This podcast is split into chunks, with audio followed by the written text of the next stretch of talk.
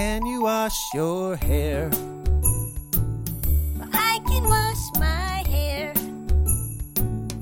Can you wash your feet? I can wash my feet.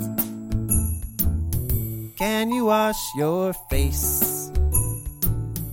I can wash my face. Can you wash your knees? I can wash my. I can wash my hair. I can wash my feet. I can wash my face. I can wash my knees.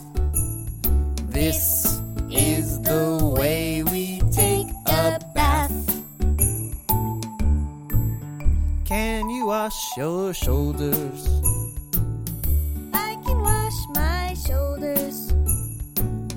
Can you wash your toes? I can wash my toes. Can you wash your hands? I can wash my hands. Can you wash your nose? I can wash my nose. I can wash my shoulders. I can wash my toes. I can wash my hands. I can wash my nose. This